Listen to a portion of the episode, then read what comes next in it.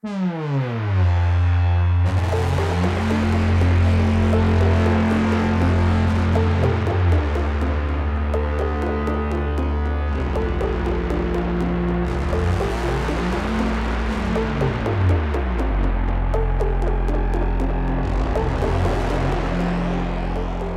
à tous et bonne année à tous. Bienvenue dans cette nouvelle émission des Bibliomaniacs. On est super contente de vous retrouver pour cette nouvelle année de lecture et cette nouvelle saison, parce qu'arbitrairement on les fait commencer en janvier. Voilà. Avant on n'avait même pas de saison, euh, donc voilà. Maintenant qu'on a des saisons, elles commencent en janvier. Avant on était amateur, maintenant Oui. on est organisé. Voilà, c'est ça. Et on est dans la huitième saison, mes amis. C'est beau. Mm. Et je suis comme d'habitude avec Eva, Bonjour à tous et bonne année. Laure Bonjour. et Léo. Bonjour. Pour parler de notre affiche de cette semaine, Mamie Luger de Benoît Philippon. C'est un livre de poche, donc vous pouvez vous le procurer très facilement. Et c'est Laure qui va nous résumer ce livre. Donc euh, Mamie Luger, que j'ai appelé euh, Mamie Luger jusqu'à il y a 5 minutes, est un roman policier euh, qui raconte les frasques de Berthe, une... Comment est-ce qu'on dit quand on a plus de 100 ans Une centenaire. Centenaire auvergnate euh, qui euh, est arrêtée un soir par euh, l'inspecteur Ventura parce qu'elle a tiré à bout portant sur son voisin et sur les flics venus l'arrêter. Et au cours de sa garde à vue, euh, la petite mamie, assez irrévérencieuse, va raconter euh, sa vie à euh, l'inspecteur Ventura qui va découvrir qu'elle n'en est pas à son premier coup et qu'elle a en fait enterré tout un tas de personnes, dont beaucoup de ses ex-maris, dans sa cave. voilà. Est-ce qu'on est d'accord que c'est pas du tout un livre policier, malgré l'esthétique que peut avoir certaines éditions? Il y a un policier dedans, mais est-ce que... C'est pas policier, mais ça reste un roman noir avec quand même un fond de polar derrière. Après, c'est vrai que ça va au-delà de ça, je suis d'accord. Ok. Il est difficile à catégoriser Ouais. en fait. Oui, c'est Il joue parce que- sur les codes du policier, en tout cas. au Oui, oui, début, c'est ça. ouais. Mm. Et puis il y a ce personnage de policier qui, qui mène la narration qui est, qui est très typique du policier. Mais je trouve pas que c'est un, un roman policier. Et je pense qu'il y a des gens qui pourraient le lire en se disant ça et qui seraient déçus. Parce que je sais qu'il a été dans des listes pour des prix pour le policier et qu'il y a des gens qui n'ont pas du tout compris. euh, je l'ai vu sur, un- sur internet.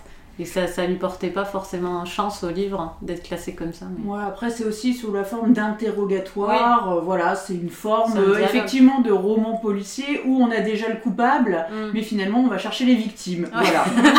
c'est ça. Alors Eva, qu'est-ce que tu en as pensé?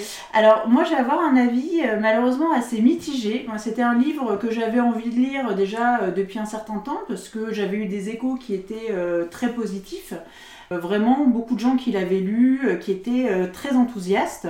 Et puis je m'étais dit voilà ça a l'air assez original avec cette histoire de, petite mamie. Donc vraiment j'étais très très motivée pour le lire avec un a priori très positif. Et puis voilà, au début effectivement, bah, comme tu le, le dis Laure, le début commence effectivement très bien. Euh, Il y a un côté euh, très truculent avec euh, cette petite mamie au caractère bien trempé qui va révéler de sombres secrets.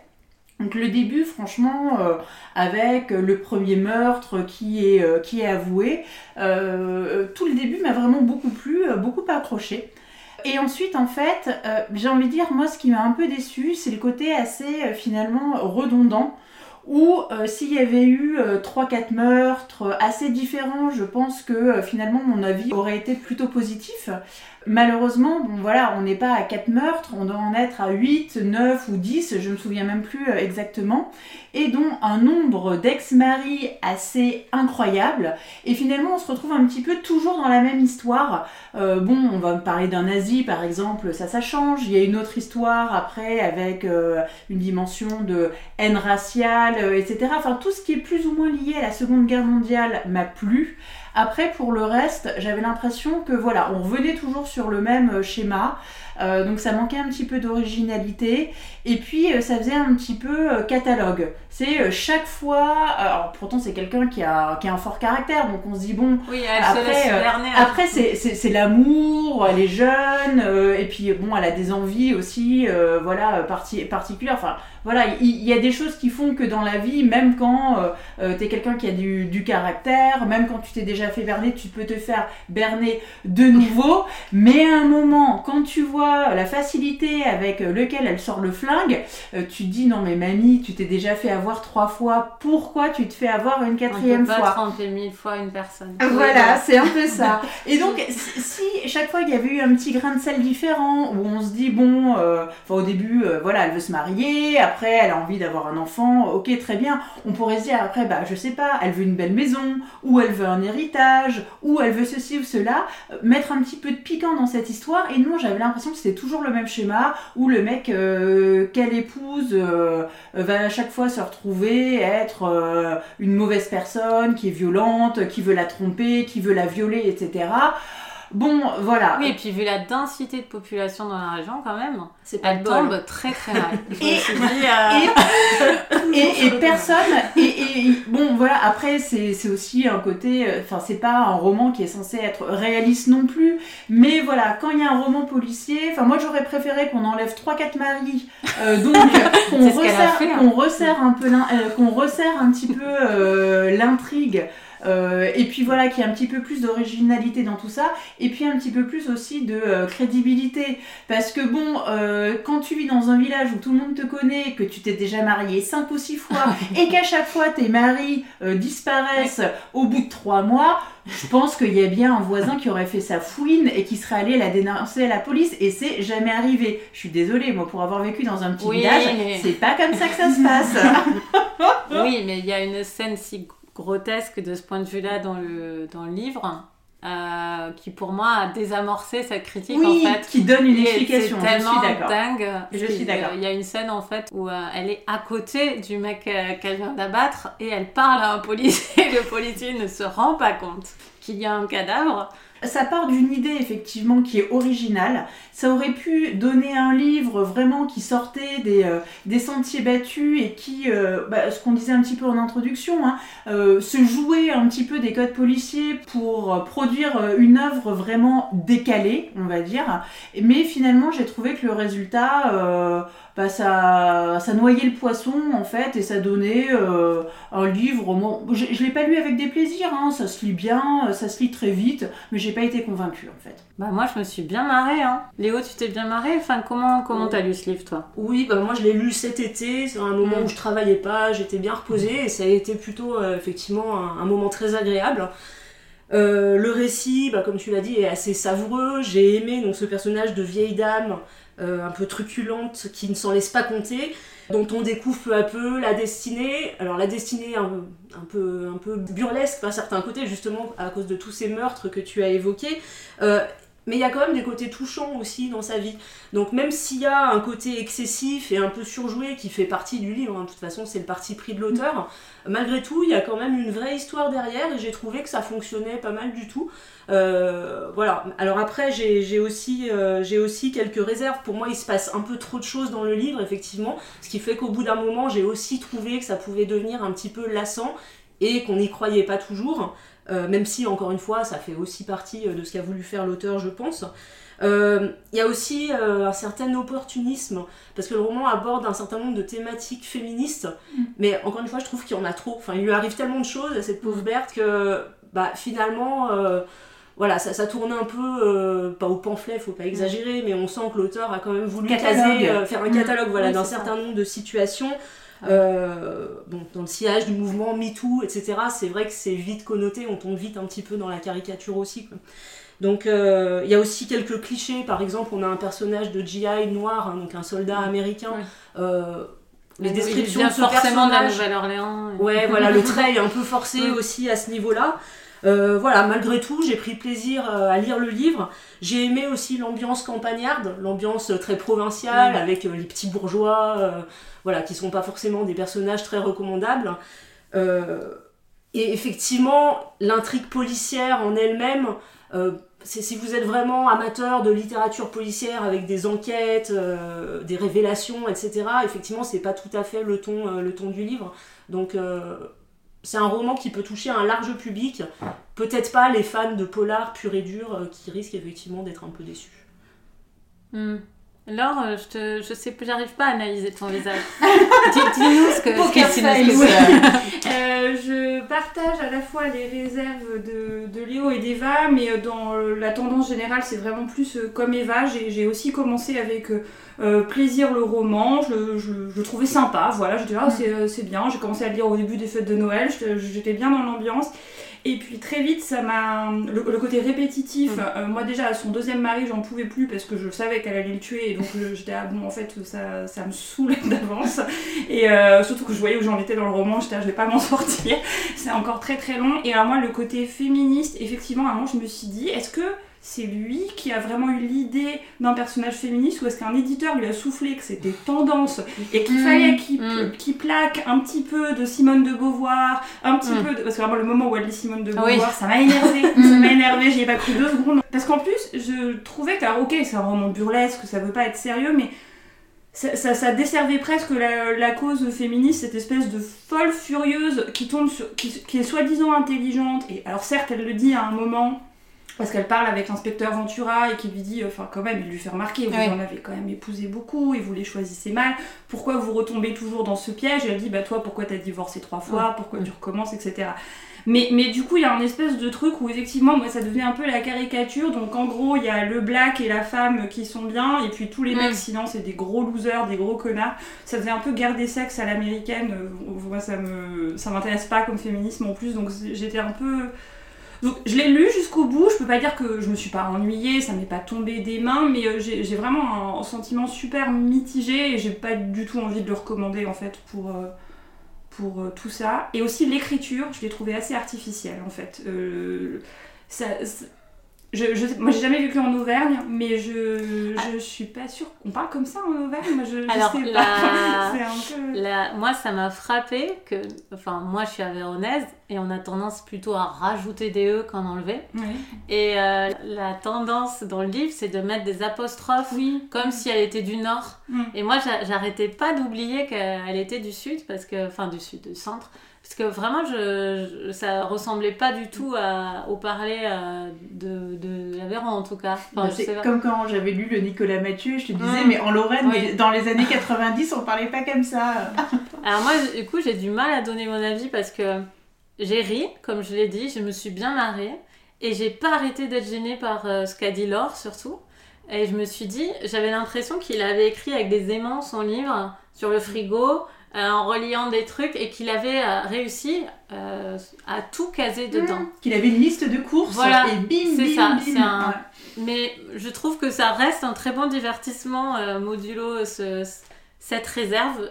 Je me suis pas agacée, mais j'ai remarqué tout ce, que, tout ce que vous avez dit et pour moi ça a clairement été une barrière euh, quand même parce que ça m'a distraite de, du livre, enfin de, de l'humour du livre. Je l'ai trouvé drôle ce dialogue. Moi j'ai pas du tout pris ça comme un polar, mais comme un dialogue sur euh, justement quelqu'un qui répète toujours la même connerie. Pour moi c'est ça l'histoire du livre, c'est Oh, j'ai de nouveau perdu mon chat en laissant la porte ouverte. C'est vraiment le motif pour moi du livre. Et donc la répétition, pour le coup, ne m'a pas du tout dérangée parce que pour moi, c'est sur ça que reposait le livre. Oui, c'est un running gag. Et c'est un running gag. En face de- d'elle, j'imaginais un peu Philippe Génada qui a toujours la, la bonne remarque euh, au bon moment. Euh, Je trouvais ça. euh, Enfin, il y a, y a comme ça, il y a une sympathie quand même que j'ai ressentie pour, euh, pour le livre malgré, euh, malgré ces réserves-là. Quand elle a lu de Beauvoir, c'est vrai, j'ai dit ah, voilà, voilà, et puis il n'est pas allé chercher loin. Enfin, euh, voilà. Ce que je voulais dire, parce qu'on avait lu le livre d'Iris Bray, Le regard féminin au cinéma, et j'ai trouvé que c'était fou parce que c'était tellement écrit par un mec ce livre. C'est fou. Comme euh, la bite, c'est important, quoi. Mais alors vraiment le truc, mais tu vois, c'est vraiment le deuxième sujet du livre, c'est quand même la bite, quoi. Je veux dire, euh, la fille, euh, il y a que Même le- les focus sur son corps, c'est oui, masculin comme tout regard. est masculin, tout oui. en parlant de féminisme. Le livre ne pourrait pas être plus masculin. Encore une fois, euh, j'ai quand même trouvé ça divertissant, mais c'est pas du tout un livre qu'aurait écrit une femme sur le- ce même sujet. Enfin, vraiment, je, c'est c'est vraiment très masculin. Donc, avec tous ces warnings, je me suis quand même amusée. Voilà. Oui, c'est distrayant, même si Ouais. on voit les ficelles. Mais bon, voilà, Alors, moi, j'ai- j'imaginais faire un audiogramme avec euh, Ah la non, mais- bite, c'est important. Mais c'est quand même. euh, c'est vraiment, il y a ça dans le livre, mais de manière. euh, je peux pas imaginer qu'une femme à ce point euh, fa- soit obsédé juste par cet élément du corps d'un homme, quoi. C'est vraiment euh, toute sa vie, en fait. euh, T'as l'impression que c'est sa seule obsession. Et je pense que l'auteur, vra- vraiment, il a des images de sexe comme au cinéma, quoi. Genre, Bah, euh, D'ailleurs, il lui donne un nom de flingue, hein, enfin, ce qui Ouais. symboliquement est quand même. Oui, euh, c'est- le, le lugueur et le luger Et voilà. phallique. voilà, c'est ça. c'est c'est très. euh, ouais, mais toutes les descriptions, ouais, c'est c'est vraiment un regard, un regard masculin. Euh, bon, écoutez, euh, si tente devant vous, Léo et moi, on dit quand Ah, même ça suit bien, pas. Ça suit, oui, oui, c'est un livre ça qui, est, euh, qui reste effectivement très accessible Mm. et très distrayant, mais bon. Mais bon, mais bon, Léo a mieux à nous proposer, peut-être. Oui. Avec ta. Donc effectivement, je vais vous parler en coup de cœur d'une bande dessinée que j'ai adorée, qui s'appelle La fuite du cerveau, euh, publiée chez Dargo en 2020 et qui a été écrite par Pierre-Henri Gaumont. Donc c'est un album qui relate le vol du cerveau d'Albert Einstein par euh, le médecin légiste chargé de son autopsie. C'est la fuite des cerveaux, vraiment. C'est vraiment au sens propre. Voilà, le cerveau euh, s'en va. Et on va suivre, enfin l'intrigue va prendre la forme d'une sorte de road trip un peu burlesque et en même temps assez émouvant avec des, personnages vraiment bien incarnés qui interagissent les uns avec les autres et qui nouent euh, de belles relations. Donc moi j'ai vraiment tout aimé dans cet album, à la fois les illustrations que j'ai trouvées très inventives, les couleurs aussi, le découpage des planches, l'intrigue. Pierre-Henri Gaumont a vraiment un sens aigu de la métaphore qui est souvent très très drôle. Il y a vraiment des passages hilarants dans, dans cette bande dessinée. Euh, par exemple, quand les personnages sont confrontés à des situations difficiles, bah, à l'image suivante, on va les voir se frayer un chemin dans un milieu hostile, par exemple. Donc euh, on prend vraiment les choses au sens propre et, euh, et le décor change pour illustrer les, les Mm. difficultés et les tourments intérieurs des personnages. Le récit, il est très rythmé, il y a beaucoup de rebondissements, beaucoup de péripéties. Et en toile de fond, on a aussi une question philosophique euh, assez lancinante, voire vertigineuse, à savoir d'où viennent les idées. Donc, euh, bon, évidemment, il est question du cerveau d'Einstein, donc c'est tout à fait propice à ce genre de questionnement. Autour de cette question, donc l'auteur se demande notamment si les mots peuvent constituer un frein à l'imagination. Euh, Est-ce que le fait de nommer les choses, ben, finalement, ne bloque pas le processus créatif? Et également, euh, est-ce que raconter des histoires, finalement, ne serait pas la finalité ultime du cerveau humain Euh, Est-ce qu'on n'est pas né pour ça? Euh, Voilà, donc après, autour, de, ces questionnements-là, qui sont, assez intéressants, ça reste une BD très distrayante, assez savoureuse aussi, et pour le coup très aboutie. Et c'est aussi une comédie assez touchante, où on est à la fois aux frontières du rêve et aussi de l'absurde. Euh, et pour moi, ça restera sûrement une de mes plus belles découvertes de l'année, même si on est encore au tout début de l'année. Mais, Ah ouais, mais enfin, j'ai vraiment, euh, j'ai vraiment beaucoup, beaucoup aimé. Bah oui, ça donne envie, Voilà. c'est amusant. C'est une grosse BD ou c'est ça a l'air assez dense euh elle est assez grosse, mais ça se lit vite. hein. D'accord. Il n'y a pas énormément de texte non plus, enfin, juste ce qu'il faut, c'est très très bien dosé en fait. C'est, c'est- enfin, ça s'arrête pile au moment où on pourrait commencer à se lasser, donc c'est, c'est parfait. C'est l'occasion pour moi de préciser que c'est toi qui feras la prochaine émission euh, avec Claire. Oui. Et ce sera une émission BD. Tout à fait, à la fin du mois de janvier. L'émission 108. Vous pourrez retrouver d'autres conseils BD. Exactement. Bah merci Léo. Qu'est-ce que vous êtes en train de lire puisqu'on a deux minutes? Alors, euh, moi j'ai terminé hier soir euh, Le nez juif de Sabil Roussoub, euh, qui est un auteur franco-libanais. euh, c'est publié aux éditions L'Antilope.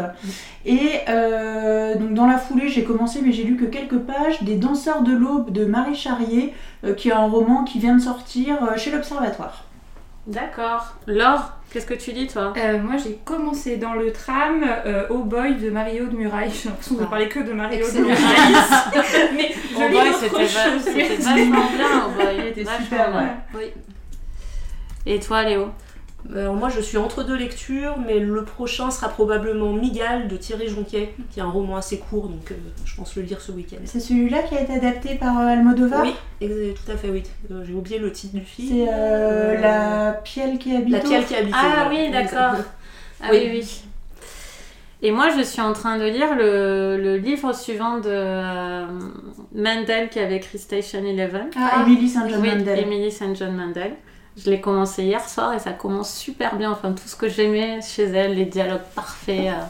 Enfin, moi, c'est une leçon. J'adore Il est sorti- écrit. Et c'est le, nouveau, le tout nouveau Oui, il il est est en sorti en anglais. français, il est non, encore non, en je le lis en anglais là. C'est ma mère qui m'a alertée.